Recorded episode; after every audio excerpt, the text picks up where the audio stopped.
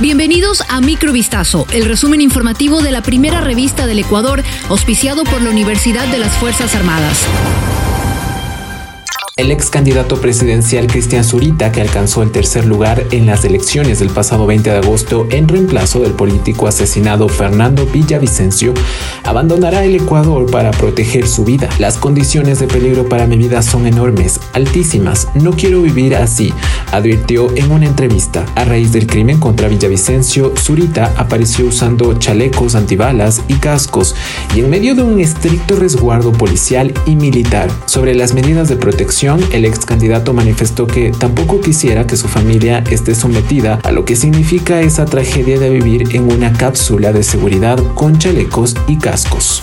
El exalcalde de Machala, Carlos Falqués Batallas, falleció la madrugada de este lunes 28 de agosto de 2023. El líder social cristiano en el oro murió a los 81 años de edad luego de batallar contra una fibrosis pulmonar desde hace más de 10 años. El también ex asambleísta estaba hospitalizado desde la semana pasada debido a complicaciones en su salud. Su última participación en la política fue como legislador entre 2021 y 2022. Luego de aquello renunció a su cargo para reelegirse como alcalde de Machala en las elecciones de febrero de 2023, pero solo alcanzó el tercer lugar.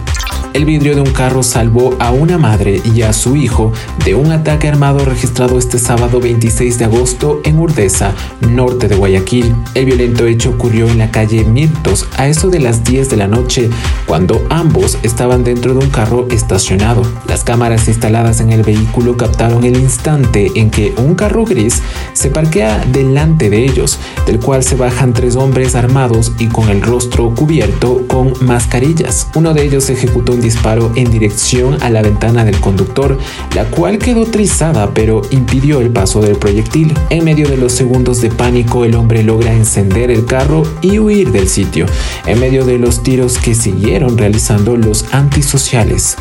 Un total de 51 migrantes irregulares venezolanos y ecuatorianos, de ellos 14 menores de edad, fueron abandonados por traficantes cuando huían de las autoridades que los interceptaron en un sector del Caribe de Panamá, informaron este sábado fuentes oficiales. Los migrantes, 46 nacionales de Venezuela y 5 de Ecuador, eran transportados en una lancha rápida que fue avistada por una patrulla del Servicio Nacional de Fronteras en el litoral caribe de la comarca indígena Gunayala, fronteriza con Colombia. El capitán Carlos Reyes, ejecutivo del tercer batallón Puerto Ovaldía del Servicio Nacional de Fronteras, explicó que los agentes policiales hicieron señales de alto a la lancha, pero esta se dio a la fuga encallando en una playa. Los ciudadanos que operaban esa lancha lograron internarse en la selva y están siendo buscados por las autoridades en su empeño de contrarrestar el crimen organizado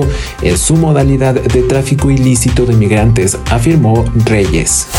La jueza estadounidense encargada del proceso contra el expresidente Donald Trump por intentar anular las elecciones de 2020 decidió este lunes que la fecha del juicio sea el 4 de marzo de 2024. La magistrada que juzgará el caso que culminó con el asalto al Capitolio el 6 de enero de 2021 hizo el anuncio tras una audiencia celebrada en la capital estadounidense, informó la prensa. Desestimó así el deseo del fiscal especial Jack Smith de que el juicio arrancara en enero de 2024 en una fecha cercana al aniversario del asalto al Capitolio. También había el interés de la defensa del expresidente de posponer el proceso hasta después de las próximas elecciones presidenciales que se celebrarán en noviembre de 2024 y en las que Donald Trump es todavía el precandidato republicano favorito.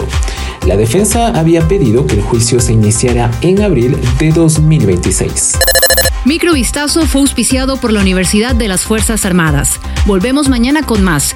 Sigan pendientes a vistazo.com y a nuestras redes sociales.